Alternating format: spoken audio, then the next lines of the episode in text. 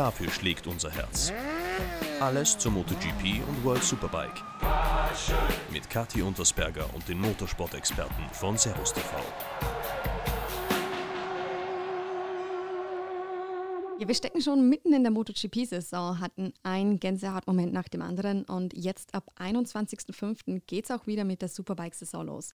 Und da gibt es tolle Neuigkeiten für alle Motorsport-Fans, mit denen ich euch jetzt gleich in der Episode willkommen heißen möchte. Denn Servus TV überträgt alle Rennen der World Superbike 2021 im TV und online und wie auch die letzten Jahre schon zusätzlich alle Rennen der World Supersport im Livestream. Dazu müsst ihr nur auf servussuperbike.com gehen und schon seid ihr immer mit dabei. Ohne Kosten, ohne Abo, dafür mit umso mehr fachliche Kompetenz. An der Seite von meinem Kollegen Philipp Krumholz wird wieder jemand sitzen, den unsere Community kennt und liebt, nämlich Stefan Nebel. Darum an der Stelle erstmal Servus Stefan, alles gut bei dir?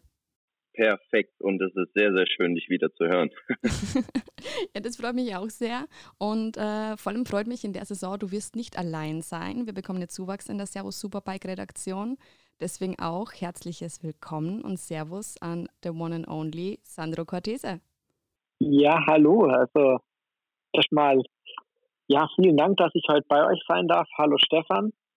Und ich freue mich mega, Teil eures Teams dieses Jahr zu sein. Ja, wir freuen uns auch. Erstmal kurzes Update von deiner Seite, wie es dir denn so geht. Du hattest ja nach deinem Sturz in Portimao 2020 ein, nennen wir es mal, Long Way Back. Und jetzt vor kurzem hattest du auch eine erneute OP. Wie ist denn jetzt bei dir der Stand der Dinge? Wie fühlst du dich? Mir geht es sehr, sehr gut. Vielen Dank. Ähm, es waren wirklich neun Monate, die sehr, sehr hart waren. Aber im Nachhinein ähm, bin ich auch wirklich sehr, sehr dankbar, dass es alles so gut ausgegangen ist. Ähm, es war wirklich eine schwere Zeit. Ich hatte damals dann eine, eine Not-OP. Äh, ich hatte mir den sechsten Brustwirbel gebrochen und ähm, ja, das Knie war noch gebrochen. Alle Sprunggelenk ähm, und innere Verletzungen. Und ähm, jetzt knapp vor drei Wochen hatte ich äh, meine letzte OP. Da hatte ich die Plattenentfernung am Rücken und Stand heute geht es mir wirklich wieder sehr, sehr gut. Also ähm, es sind noch ein paar Wehwehchen, aber ähm, wenn man sich den Sturz nochmal so ja, Revue passieren lässt, ähm, hatte ich wirklich immenses Glück und bin einfach nur dankbar, heute äh, ja, mit euch den Podcast machen zu dürfen. Ja, das sind doch gute Voraussetzungen für die Saison, dass du jetzt langsam fit fürs Mikrofon und fit für die Kamera wirst. Deswegen, Jungs, würde ich, würd ich sagen, starten wir gleich rein in die Materie. World Superbike 2021. In den letzten Jahren wurde es ja schon immer knapper, immer spannender bis zum Schluss. Die Fans wissen es, die spüren es. Aber für alle, die jetzt eventuell zuhören und noch keine eingefleischten Fans sind, was macht denn die Superbike-Weltmeisterschaft so besonders? Wer möchte beginnen? Ich glaube, da lasse ich hier dieses Jahr einfach mal Sandro den Vortritt, wenn wir ihn schon dabei haben. Vielen Dank. Also ich bin ja auch 2019 ähm, und einschließlich einen Teil letztes Jahr noch gefahren. Und für was für mich das Besondere sind einfach so viele Werke vertreten ähm, und die Dichte ähm, von den einzelnen Fabrikaten ist jedes Jahr eigentlich noch enger beieinander. Also auch das Know-how, ähm, wie man es aus der MotoGP kennt, ist mittlerweile sehr, sehr vergleichbar, obwohl es eigentlich seriennahe Maschinen sind, ähm, was man oder was die Werke aus den Motorrädern mittlerweile rausholen, hat fast nichts mehr mit einem Straßenmotorrad zu tun. Und ähm, das hat mich persönlich auch fasziniert. Also ich bin ja viele Jahre ähm, in der MotoGP-Szene gewesen und bin dann übergewandert ähm, über die Supersport dann in die Superbike.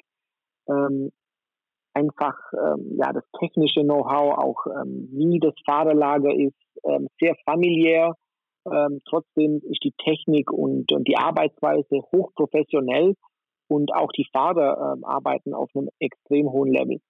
Stefan, kannst du dir anschließen? ja, ich, ich, ich, war, ich war sehr vertieft in deine Worte, weil genau das, was Sandro eigentlich sagt, ist der Fakt, der, glaube ich, die World Superbike auch immer attraktiver macht. Denn äh, das, was wir in den letzten Jahren gesehen haben, und Servus TV ist ja jetzt auch schon eine längere Zeit dabei, in dieser Zeit hat sich die Superbike-Weltmeisterschaft entwickelt und zwar sehr, sehr positiv. Ich muss aber sagen, der alte Charakter der Meisterschaft ist immer noch geblieben. Also die andere Art Rennen zu fahren, mehrere Rennen an einem Wochenende zu haben, einen ganz anderen Zeitablauf, wo auch, glaube ich, Sandro sich erstmal dran gewöhnen musste, der ja jahrelang GPs gefahren ist und natürlich dann Freitag freie Trainings hat, Samstag die Qualifying und Sonntag ein Rennen. In der World Superbike ist es halt so, dass der Freitag eigentlich schon komplett zählt, weil der Samstag dann mit dem Qualifying und dem ersten Rennen schon voll ist. Und dann musst du dich nochmal für den Sonntag motivieren mit einem Warm-up, einem Sprintrennen und nochmal der kompletten Distanz. Und das ist so eine andere Art, dass natürlich auch ganz andere Charaktere in diesem Fahrerlager sind und durchwegs, so wie auch Sandro, ja erst im höheren Alter, in Anführungsstrichen, in diese Meisterschaft kommen. Dazu kommen dann aber wieder Nachwuchsfahrer, die sich voll auf die Superbike-Weltmeisterschaft und auf diese Art Motorradrennen zu fahren konzentrieren. Und diese Mischung zwischen älteren, großen Namen, die schon sehr, sehr lange erfolgreich sind, diesem ähm, greifbaren Charakter der World Superbike und natürlich auch, Sandro hat es gerade erwähnt, die Basis ist aber immer noch ein Motorrad, was du kaufen kannst im Laden und dann rein theoretisch mit viel, viel Geld dir ein Superbike, ein World Superbike dorthin stellen kannst. Ein MotoGP-Motorrad würdest du niemals zu Hause stehen haben und, und fahren können. Und somit ist, glaube ich, auch die Nähe des Sports für viele, die den Motorsport lieben, absolut gegeben. Und äh, ich glaube, World Superbike 2021 wird sehr, sehr interessant. Da sind große Namen, tolle Werke, wie Sandro auch schon gesagt hat. Und äh, ich kann ehrlich gesagt nicht abwarten, den Startschuss zu geben. Also wenn man jetzt nicht einschalten möchte, nachdem man euch zugehört hat, dann weiß ich es auch nicht. Ganz ehrlich. Aber schön, dann gehen wir mal ins Detail. 2021. Äh, es gibt Stand jetzt 16 Teams, 23 Fahrer. Einer davon wird Jonas Folger sein, der ja in einem Kundenteam von BMW antreten wird. Bei den Tests aktuell in Aragon war er nicht vorne mit dabei, aber das ist ja auch ein Vergleichstest gewesen mit verschiedenen Rahmen, mit den neuen Elektronik-Updates. Aber bei seinen Wildcards 2020 hat er bewiesen, der Mann kann. Was können wir denn da 2021 erwarten? Also ich erwarte ehrlich gesagt ganz Großes ähm, von Jonas Folger. Zumindest das, was er imstande ist abzurufen. Denn äh, aus meiner Sicht und aus der Geschichte von Jonas, die ja auch äh, Sandro ganz gut kennt, weiß man, dass der in einem richtigen Tief war. Der war in der MotoGP voll angekommen, der hat in der Moto2 lange gekämpft dafür.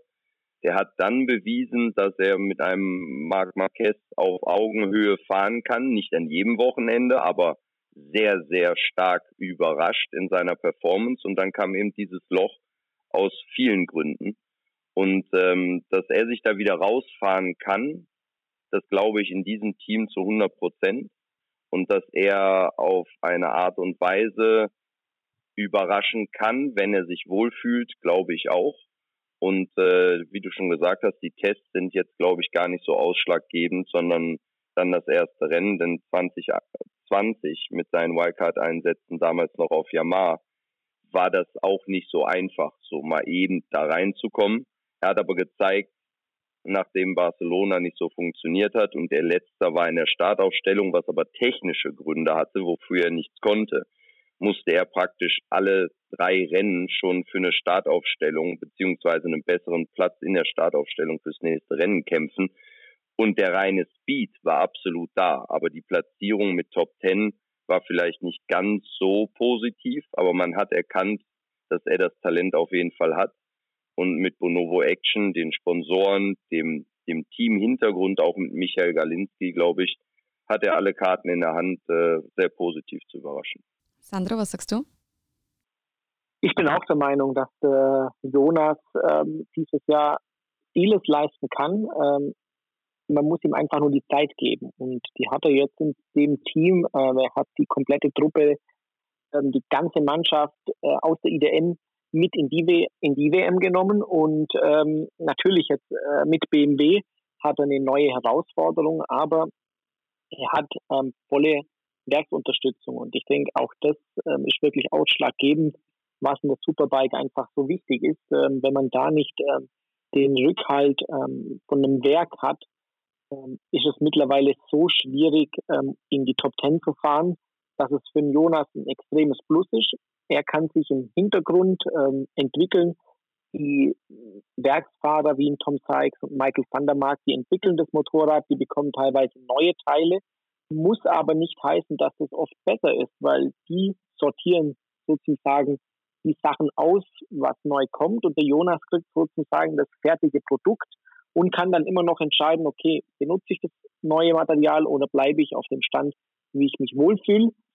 Und dann denke ich, ähm, er hat auch das, den großen Vorteil, dass er die meisten Strecken schon kennt aus der MotoGP-Szene und ähm, es ist nicht wirklich Neuland. Ich glaube, bis auf zwei Strecken ähm, kennt er mittlerweile alle. Ähm, Vielleicht hat er sogar Glück mit Most, dass er Most genau. noch besser kennt wie viele andere die in der Superbike WM aktuell fahren. Also ich war ja erst vor kurzem beim Jonas und dann ähm, wurde das genau an dem Tag verkündet, ähm, dass Moss eben äh, in den Kalender rückt und äh, war wirklich mega happy. Und äh, ich denke, das werden auch so einzelne Rennen sein, wo er wirklich Highlights setzen kann. Wir als Zuschauer oder als ja, Moderatoren und Kommentatoren äh, müssen aber auch ähm, zufrieden sein, wenn es mal nicht so gut läuft, weil es ist einfach die Entwicklungsphase im ersten Superbike-Jahr, es ist ein neues Team. Wir wissen, ähm, das Team um ähm, den Galinski ähm, auf sehr hohem Niveau, aber auch die müssen ihre Erfahrung in der WM sammeln. Und ähm, das ist einfach ein Prozedere, wo sei es Fahrer, Teammitglieder oder Teamchef machen müssen. Und ähm, also persönlich brauche ich den Jonas so, dass er bestimmt über die Saison hinweg ähm, mal in die Top 5 fahren kann. Äh, ich denke, sein persönliches Ziel muss ähm, für jedes Rennen sein, dass er einfach in die Top 10 fährt, einstellig fährt und wenn es mal nicht so gut läuft, vielleicht mal, wenn wir auf Platzierungen übergehen, vielleicht 11, 12. Und ähm, am Ende vom Jahr, ähm, denke ich, kann das der Jonas durchaus schaffen, dass er auch in der Endplatzierung unter den ersten 10 ist. Ja, wir werden es sehen und die Servus TV Community steht ja hinter ihm. Wir sind alle gespannt auf die Saison und drücken ihm natürlich die Daumen. Switchen wir doch mal den Hersteller. Uh, Gentlemen, let's talk about Honda. In der Saison 2020 waren sie ja in der Herstellerwertung auf Platz 4, ähm, hinter Yamaha, Ducati und Kawasaki. Wie zuversichtlich seid ihr dann für die kommende Saison? Denn ganz ehrlich, mit Bautista und Haslam und vor einem Monat frisch bestätigt auch Mercado, sind sie ja jetzt nicht so schlecht aufgestellt.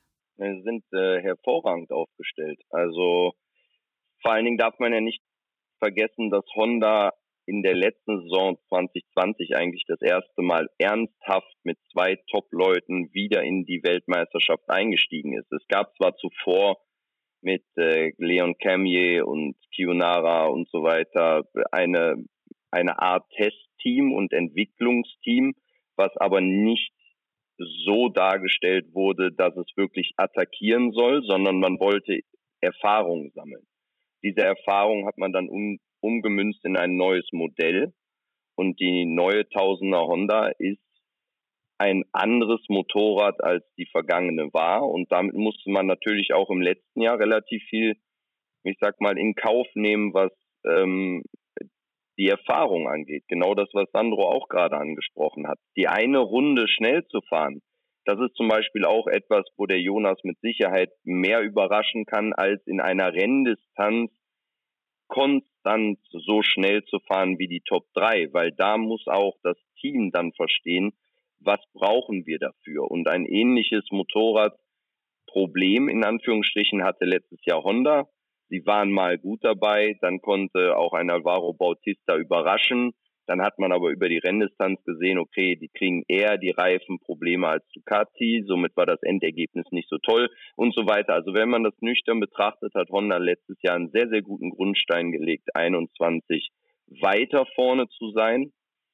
Bei der Herstellerstärke aber von Yamaha, Ducati und natürlich auch Kawasaki muss man sagen, wird es trotzdem schwierig, Top 5 Ergebnisse relativ konstant einzufahren. Und äh, da schätze ich immer noch Alvaro Bautista aktuell stärker ein wie Liam Haslam, der halt konstanter ist übers Jahr. Aber Bautista wird äh, mit Sicherheit das eine oder andere Mal ganz klar ums Podium fighten. Sandro, du hast ja teilweise auch mit den Honda-Piloten gekämpft. Wie würdest du das einschätzen? Ich teile da die Meinung vom Stefan. Das war auch ein Lehrjahr für Honda, obwohl natürlich die immense Erfahrung aus der MotoGP mitbringen, jahrelange ähm, Erfahrung an der Superbike, aber das Know-how und die, äh, das Level in der Superbike ist über die Jahre so hoch gewachsen, dass es selbst für Honda äh, schwierig ist, ein neues Motorrad zu bringen und dann gleich um Siege mitzukämpfen. Ähm, also was natürlich extrem war, war der Topspeed von der Honda letztes Jahr in Kombination mit einem Alvaro Bautista, der natürlich ähm, für das Motorrad geschaffen ist. Und ähm, da es fast keine Unterschiede ähm, gab, ähm, ihm auf der Ducati oder Honda. Aber ich schätze Honda dieses Jahr schon viel stärker ein als letztes Jahr. Sie haben die Erfahrung, sie haben die Daten aus dem Jahr 2021 mitnehmen können, jetzt ins neue Jahr. Und die arbeiten da auch mit Hochdruck, um wieder ganz vorne reinzufahren. Aber die anderen Werke jetzt, wie Kawasaki, die auch ein neues Motorrad gebracht haben, Ducati, die ihn auch wirklich nochmal aufgeholt haben, ähm, die schlafen auch nicht. Und es wird kein Selbstläufer sein, ähm, dass ähm, Alvaro Bautista, der ja mit der Ducati äh, im ersten Superbike ja äh, die erste Saisonhälfte dominiert hat, ähm, wird es trotzdem schwer, wie der Stefan sagte, um Siege zu kämpfen. Aber um Podestplätze, ähm, das traue ich ähm, auch Leon Heslem an einem guten Tag zu. Ja, wir werden sehen, was Honda liefert. Äh, gehen wir mal bei der Konstrukteurswertung sagen wir, eine Stufe weiter nach oben, denn im, im Championship Standing fast doppelt so viele Punkte wie Honda konnte Yamaha mitnehmen. Der beste Yamaha-Pilot, der auch in der kommenden Saison jetzt wieder für die Japaner an den Start gehen wird, war ja äh, Toprak. Sandro, vielleicht zuerst von dir die Einschätzung als Yamaha-Markenbotschafter. Kann man da schon am WM-Titel kratzen? Kann man da schon ein bisschen, bisschen ernsthafter träumen? Ich würde es Yamaha von ganzem Herzen natürlich gönnen. Ähm, Gerade als Yamaha Markenbotschafter, aber um wirklich auch realistisch zu sein, äh, da fehlt ähm, Stand heute noch ähm, zu wenig, äh, ist da Werksunterstützung da von seitens Yamaha. Die konzentrieren sich natürlich voll auf die MotoGP. Ähm, und wenn man da Kawasaki anschaut, die ähm, keine andere Klasse haben außer die Superbike und die da jede Entwicklung, jede Manpower in diese Klasse stecken, fehlt da schon, denke ich, um am Ende vom Tag um den WM-Titel zu kämpfen. Was ein Toprak im ersten ähm, Yamaha-Jahr gezeigt hat, war erstaunlich gut. Er hat teilweise auch wirklich mal Rennen gezeigt, wo er ähm, außerordentlich gefahren ist, wenn man weiß, okay, wie das, also die R1 ist ja auch nicht mehr das neueste Motorrad. Also es ist ja eine Weiterentwicklung, ähm, kam äh, letztes Jahr aber es war noch nicht ein komplett neues, so wie es jetzt ähm, 2019 Ducati gebracht hat oder dieses Jahr eben Kawasaki. Also es muss schon wieder mal eine Revolution äh, geben, auch bei Yamaha, um wieder fähig zu sein, konstant um den WM-Titel zu kämpfen. Aber ich denke, ähm, in die Top 3 kann ein Top-Rag sicherlich fahren. Stefan, du guckst du skeptisch? nee, nee, ich gucke überhaupt nicht skeptisch. Ich habe nur genau das, was Sandro gesagt äh, hat. So denke ich eigentlich auch. Allerdings kam mir dann gerade vor Augen, wie der Superbike-Kalender aufgestellt ist und was die Vergangenheit so ein bisschen gezeigt hat. Denn da ist natürlich wieder der Punkt, das, was wir gerade gesagt haben, was einerseits ein Nachteil sein kann. Da bin ich zu 100 Prozent bei Sandro, dass die Yamaha R1 von ihrer Entwicklung im Werksstatus vielleicht nicht gleich aufsteht wie alle anderen Teams. Aber der Vorteil vielleicht sein kann, dass man mehr Erfahrung hat mit Basis-Setups für Rennstrecken, die kommen werden, wo keiner so richtig eine Ahnung hat, wie funktioniert's da. Einerseits was den Zeitablauf angeht der Saison, weil der ist natürlich durch auch den späten Start und so weiter und die Rennen, die getauscht wurden, ein bisschen durcheinander gekommen. Das heißt, es sind andere Temperaturen etc. pp. Und dann ist es auch ein Punkt, wie zum Beispiel eine Rennstrecke von Most oder Navara, die ein gutes Basismotorrad einfach verlangen. Und vielleicht kommt dann mal da Kawasaki an die Grenzen oder es kommt eine Ducati an die Grenzen, weil auch der Rennstreckencharakter sich ändert. Und dann könnte Yamaha wiederum stark sein und vielleicht am Ende des Jahres sogar weit vorne mit einem Toprak oder Gerloff. Denn Gerloff ist auch nicht zu unterschätzen, was der letztes Jahr gezeigt hat mit wenig Rennstreckenkenntnis. Da, wo er Rennstreckenkenntnis hatte, war er sofort mit dabei, wie zum Beispiel Barcelona durch den Test. Da konnte er dann so auch aufs Podium fahren. Und der wird auch ordentlich reinhalten. Die haben ein Ziel. Und dieses Ziel ist ähnlich wie bei Toprak. Er war jahrelang bei Kawasaki. Er hat nie diesen Sprung geschafft in die, ins Werksteam und hat dann gesagt, jetzt mache ich mit Yamaha. Und der will ja nicht einfach nur dann jetzt mit Yamaha mitfahren, sondern der will natürlich auch Kawasaki schlagen. Und da sind wir uns, glaube ich, alle einig, die werden ganz vorne wieder mit dabei sein, zumindest mit einem Mann auf jeden Fall.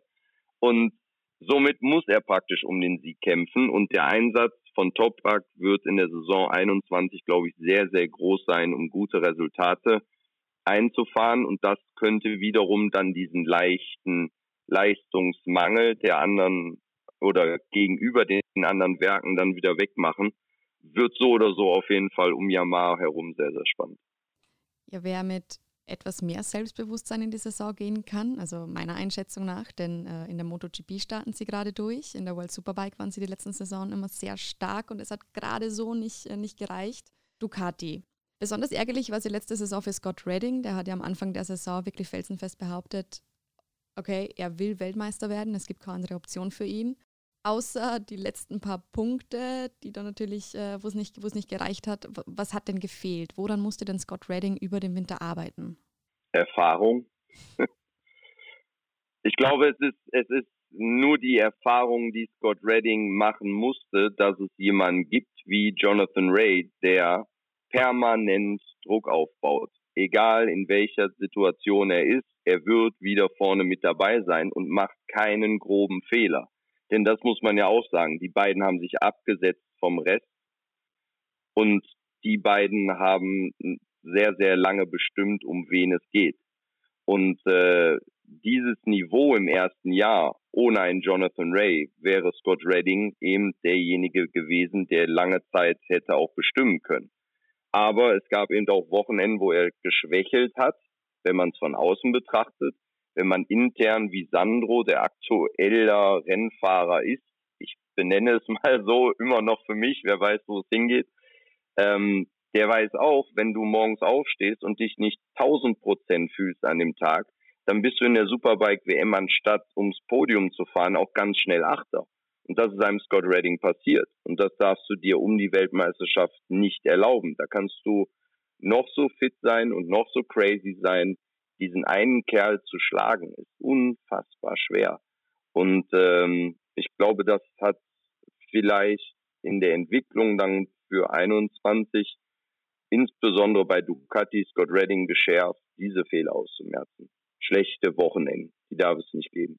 Ja, der letzte Titel von Ducati in der World Superbike war ja 2011. Sandro, was denkst du, 2021, können Sie es realisieren?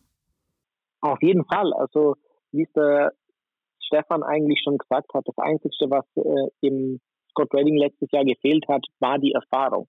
Und ähm, man kann es ein bisschen auch vergleichen, was der Jonas dieses Jahr durchmachen wird.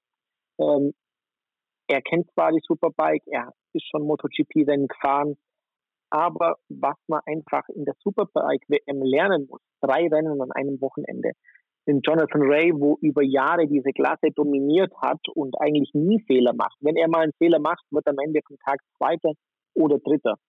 Und, ähm, oder rollt, Entschuldigung, mit dem Motorrad einmal quer rum und fährt trotzdem noch weiter.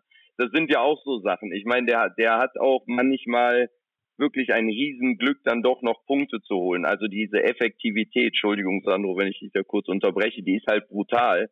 Und dadurch dieses Niveau einfach so extrem. Also das bedeutet ja, Jonathan Ray wird Weltmeister und alle meinen, das ist langweilig. Aber ich meine, Sandro kann es bestätigen, wenn der halt auf der Rennstrecke unterwegs ist, da glaubst du halt selber nicht, was der, der gerade macht und das in dieser Konstanz. Richtig. also ähm, da, da gehört so viel dazu, um einen Jonathan Ray über die Saison schlagen zu können. Äh, erstens die Erfahrung, zweitens das Quäntchen Glück, dass wenn es mal schief geht, man trotzdem die gewissen Punkte mitnimmt und ähm, Weltmeistertitel zum Holen. Ich denke, Ducati kann das mit dem Motorrad zu 100 Prozent schaffen.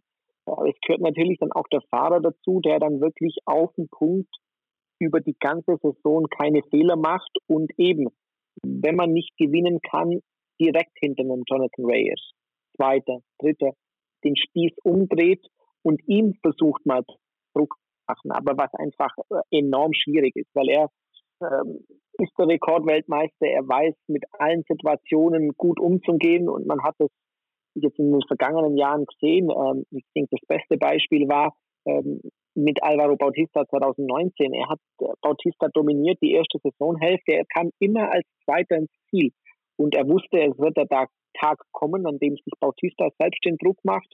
Dann kamen die ganze Stürze, Chiares, Misano, äh, und Laguna, Laguna Seca. Und dann hat sich äh, das Blatt gewendet und von dem Moment an ähm, war Jonathan Ray da und hat äh, die Klasse wieder dominiert. Und darum denke ich, wird es schwer sein, aber für uns, wir hoffen uns ja alle, dass es wirklich eine packende und spannende Saison wird bis zum letzten Rennen. Also wir haben es jetzt in den letzten Minuten gemerkt, Kawasaki ist allgegenwärtig, wir kommen nicht drum rum. Äh, entschuldigt bitte die freche Frage, aber Hand aufs Herz. Sechs Titel in Folge, seit 2015 umgeschlagen. Jonathan Ray, wird es nicht langsam Zeit für den Ruhestand? Nein. oh nein. Wer mal in den Genuss gekommen ist, zu gewinnen, äh, da, das wird einem nicht ja. langweilig. Und wenn man das so lange dominiert und äh, fühlt, dass man eigentlich immer noch der beste Fahrer in diesem Fahrerlager ist, das beste Paket hat. Ähm, Kawasaki ähm, macht alles für ihn und solange er Rennen gewinnt, Weltmeistertitel einfährt, ähm, denke ich, kenne ich persönlich keinen Rennfahrer, der sagt, okay, ähm, ich habe jetzt sechs Titel gewonnen, jetzt hören wir auf, ähm, weil mir ist langweilig. Ähm, ich denke, ihm wird es langweilig werden wenn er zu Hause wäre. Ja, und äh, zu bestätigen ist das zu 100 Prozent eigentlich von Jonathan Ray und der Art, wie er sich im Winter vorbereitet hat. Denn äh, er hat ja letztes Jahr auch gesehen, dass ein Scott Redding in seinen jüngeren Jahren, wieder in Anführungsstrichen gesetzt, ähm, auch eine andere Art der Dynamik hat, also auch deutlich aggressiver ist und viel mehr so dieses raushängen lässt, also auch überall Druck zu machen und schon bereit zu sein und sich so darzustellen. Und äh, ein Jonathan Ray ist eigentlich da sehr, sehr still, was seinen Trainingsablauf angeht. Und der ist trotzdem sehr unscheinbar, wenn man ihn sieht. Aber der ist halt eine richtige Maschine. Also eine richtige Maschine. Der, der post nur nicht damit. Und das, was er diesen Winter gemacht hat mit der Vorbereitung, die er so noch nie angegangen ist, mit ähm, Werten, die er verändern wollte in seinem Körper, um fitter zu sein am Ende des Rennens und sich da wirklich mehrfach Checks unterlaufen hat lassen und, und, und sich vier, fünf Monate nur darum gekümmert hat, zeigt eigentlich, dass er sich mit dieser Brisanz auseinandersetzt, dass es nicht einfacher wird oder nicht so bleibt. Also dass er nicht stehen bleiben darf, sondern sich entwickeln muss, weil die anderen holen auf. Und das ist halt so genau jetzt der Moment. 21, ich meine, wenn man jetzt weiterspinnen würde und wir dann in 22 hier sitzen würden und sagen würden, jetzt hat er sieben Titel. Ich meine, dann, dann wird es unglaubwürdig. Dann äh, hört das jemand und meint, da fährt kein anderer mit. Aber man darf eben nicht unterschätzen, wie der das taktet und genau das, was Sandro sagt, auf sechs Jahre Weltmeistertitel Erfahrung aufbauend es noch besser zu machen, da wird die Luft dann halt auch sehr, sehr dünn. Er kümmert sich aber trotzdem drum und weiß, dass er noch besser werden kann und ich glaube, das alleine bestätigt, wie hungrig der noch ist und äh, somit werden wir den sehen wie immer mit voller Attacke. Wenn es geht, wenn es nicht geht, kann er sich eben auch zurückhalten und das ist äh, eine Stärke von ihm. Herr Sandro hat gerade Sandro ich wollte, wollte ja, ich noch denke, was sagen. ich wollte auch noch was zu Stefan seine äh, Meinung hinzufügen. Ich denke genau, das macht eigentlich Jonathan Ray so stark, weil er wandelt eigentlich ähm, seine Motivation um. Er weiß genau, er hat sechs WM-Titel äh, in der Tasche und das Ganze wird jedes Jahr noch schwerer, noch äh, einen drauf zum Packen. Die Konkurrenz schläft nicht. Er ist eigentlich, er muss immer bringen weil ähm, die Jungs und die wie Michael Rinaldi jetzt kommen, Youngsters jetzt wie ein Scott ja, Redding, der weiß. Name, Entschuldigung, den hatten wir eben bei Ducati nicht erwähnt. Das hätte ich aber gerne gemacht, weil der ja auch ein Zögling von Ducati ist, seit langem da ist und auch angesetzt wird auf den Titel. Also bei Ducati sind ja gerade zwei Charaktere, die sehr, sehr brisant sind und auch sich manchmal im Weg stehen könnten. Weil Michael Ruhm Rinaldi wird sich nicht zurückhalten gegenüber Scott Redding, weil der will als Italiener auf dem Motorrad Weltmeister werden. Stimmt, den haben wir eigentlich komplett ähm, ja, außen vor gelassen. Bei Michael äh, bin ich noch der Meinung, er braucht vielleicht ein Jahr, ähm, um wirklich anzukommen. Ja, also aber dieser, genug wird er sein, Chaos zu Er könnte im Scott natürlich dann das Leben noch schwerer machen, ähm, um eben die wichtigen Punkte, äh, um den WM-Titel dann auch mal an einem guten Tag, ähm, wie man in Aragon gesehen hat, einfach die 25 Punkte wegnehmen. Ähm, und wenn dann Scott Redding vielleicht selbst Zweiter wird und an einem schlechten Tag ein Ray Dritter, dann sind es eben genau die Punkte, wo eigentlich ein Scott Redding äh, gut machen sollte. Aber dieselbe Situation haben wir ja auch bei Kawasaki. Kawasaki ist ja nicht nur Jonathan Ray. Sie haben ja auch Alex Lowe im Werksteam, sie haben viele Rookies diese Saison dabei. Alex Lowe, äh, ja, sehr schwierig, äh, diesen Fahrer äh, eine Kategorie oder Schiene äh, zu tun, weil es gibt Tage, da ist er wirklich auf einem enormen Level, er fährt um den Sieg mit und dann kann es sein, dass es wieder drei, vier Rennen gibt, wo er eben nicht ins Ziel kommt. Und das ist eben ja. nicht der Fall bei Ducati, weil da ist selbst Michael Ruben Rinaldi, der vielleicht nicht die Erfahrung hat, aber weitaus sicherer auf dem Motorrad sitzt, als es jetzt ein Alex ja. Lowe. Ganz, ganz, und das ist genau der Punkt, wo ich eingreifen wollte mit dem sicherer. Ich meine, die Lowe's-Familie, nehmen wir sie einfach mal so, kennt Sandro auch äh, sehr, sehr gut, weil er sehr lange mit Sam äh, betteln musste. Die, die Frage ist einfach, oder in dem, in dem Feld unterwegs ist. Die, die beiden Brüder sind schon Haudegen, die wirklich über sich hinauswachsen können. Und bei einem Sam Lowe's mit der Moto 2 und gerade der Aktion wieder in Portimao, ich meine, er gewinnt zweimal in Katar ohne Probleme. Und man denkt, alles klar, jetzt hat er es. Und dann macht er so einen Fehler in Portimao, dass du denkst, was war denn das jetzt? Und er muss sich praktisch beim vierten Rennen ein bisschen davon erholen. In der Superbike-WM ist eben ein Alex Lowe's, der letztes Jahr, und das dürfen wir ja nicht vergessen, die Weltmeisterschaft angeführt hat, und zwar sehr, sehr lange. Zwar aufgrund dessen, dass es lange kein Rennen gab, aber als Weltmeisterschaftsführender von Australien weggeflogen ist. Also hat, genau wie du sagst, Kati, er natürlich die, die absolute Berechtigung, aber es ist natürlich immer ganz, ganz fraglich mit der Konstanz über ein Jahr, das was Sandro sagt. Und äh, da schätzen wir ihn und müssen ja beide so ein bisschen schmunzeln, weil eben die Losfamilie, wenn, wenn man ihn fahren sieht, dann wartet man drauf, dass es nicht mehr gut geht. Und äh, das ist fies zu sagen und auch gar nicht so böse gemeint, aber wenn man eben die Karriere betrachtet, dann ist die Konstanz nicht die Stärke der Lowe's-Familie bisher gewesen. Vielleicht haben sie das aber auch über den Winter beide gelöst und wir haben nächstes Jahr Brüder, die Weltmeister sind. Moto 2 und Superbike. Na, abwarten. Moto 2 ist gerade sehr spannend, sehr wechselhaft. Ähm, jetzt hatten wir sehr viel gesprochen über die Routiniers und über die, ja, die Fahrer mit sehr viel Erfahrung im äh, World Superbike Fahrerfeld. Wie sieht es denn aus bei den Rookies? Wir haben jetzt sehr viele neue Gesichter in dieser Saison. Wen würdet ihr denn da als, als Rookie to Watch einschätzen? Es gibt ja Rookies und Rookies und äh, wie man jetzt einen Tito Rabat kann man ja ganz schlecht als äh, totaler Rookie äh, der, Moto, äh, der Superbike wie auch in Jonas Folger äh, benennen. Ich würde zum Beispiel sagen, äh, einen Loris Cresso oder einen Lucas Mahias, äh, der aber auch schon Superbike-Erfahrung hat, ähm, als Rookies jetzt ähm, benennen. Und Jonas sehe ich jetzt ähm, natürlich als World Superbike Rookie, wie auch ein, ein Tito. Aber die wirklich so, so bei Null anfangen, ähm, kann man eigentlich nur so in Vinales, Mahias und ähm, Cresson.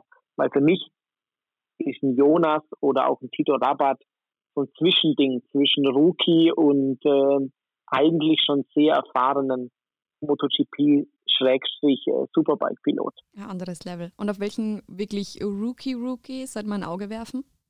Ich glaube, dass es mal hier unter anderem interessant werden kann, oder? Also ich, ich, ich bin auch wirklich auf Vinales Seite, aber ich muss sagen, Mahias mit den Testergebnissen und seiner Art zu fahren, weil er auch manchmal so ein Bolzer ist, also zumindest das, was in der Supersport zu sehen war, ist er schon eher der aggressivere Fahrer. Könnte ich mir vorstellen, dass er mit einem Superbike und dem Superbike, was er unterm Hintern hat, ähm, vielleicht diesen Fahrstil auch umsetzen kann und sich ganz gut adaptiert und relativ schnell adaptiert in einen guten Rhythmus.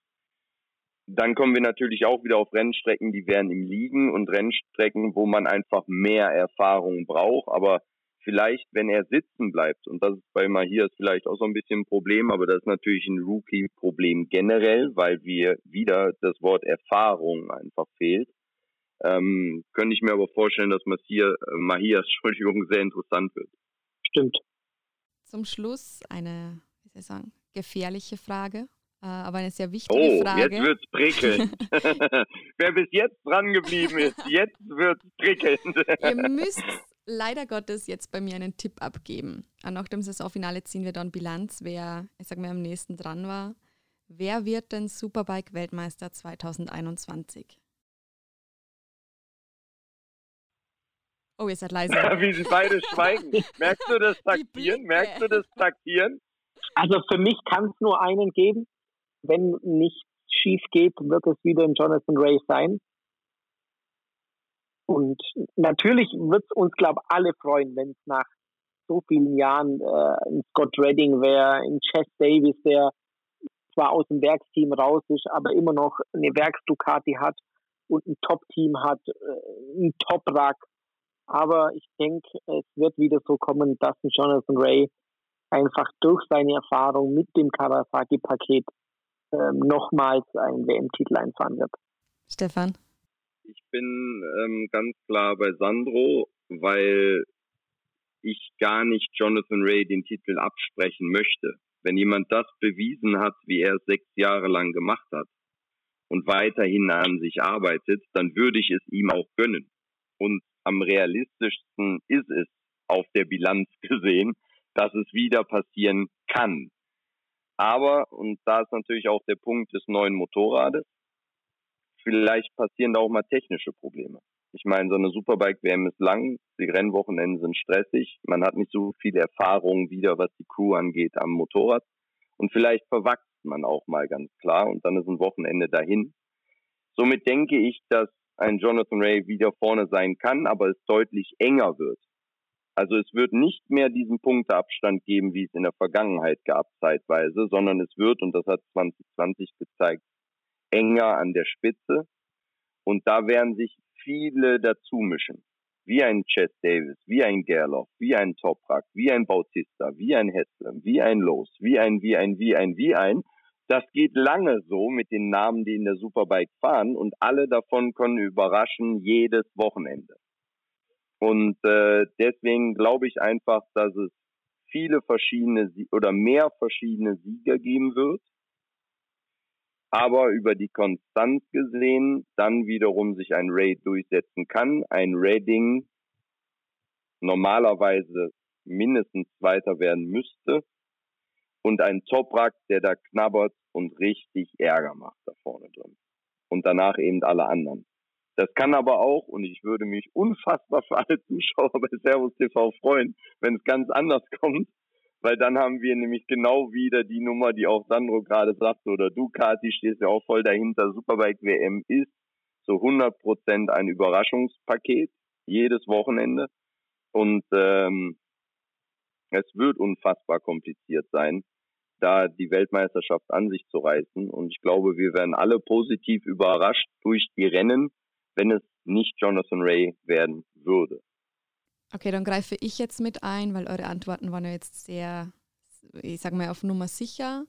und äh, wette mit euch um eine Dose Red Bull. Meine weibliche Intuition sagt es mir einfach, ich, ich setze auf Toprak. Wow. Ja, wir yes. werden, wir werden sehen. Wir werden Sehr sehen. gut. Sehr gut.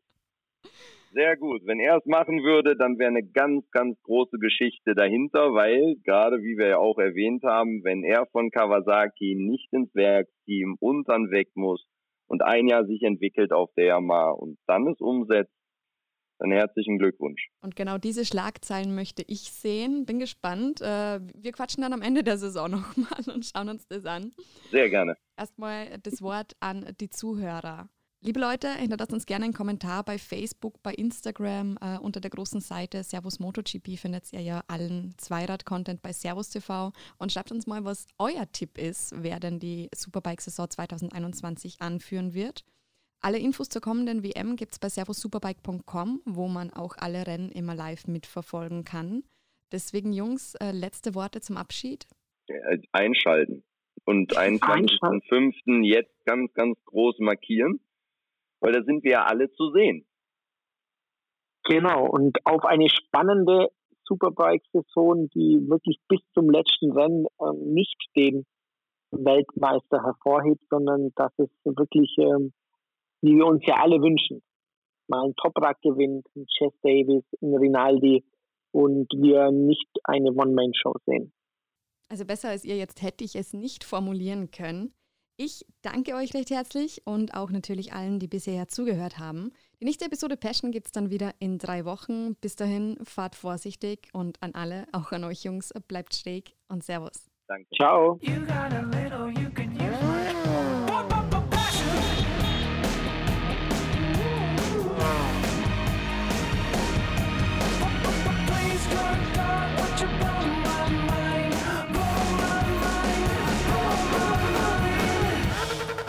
Passion, der Motorsport-Podcast von Servus TV.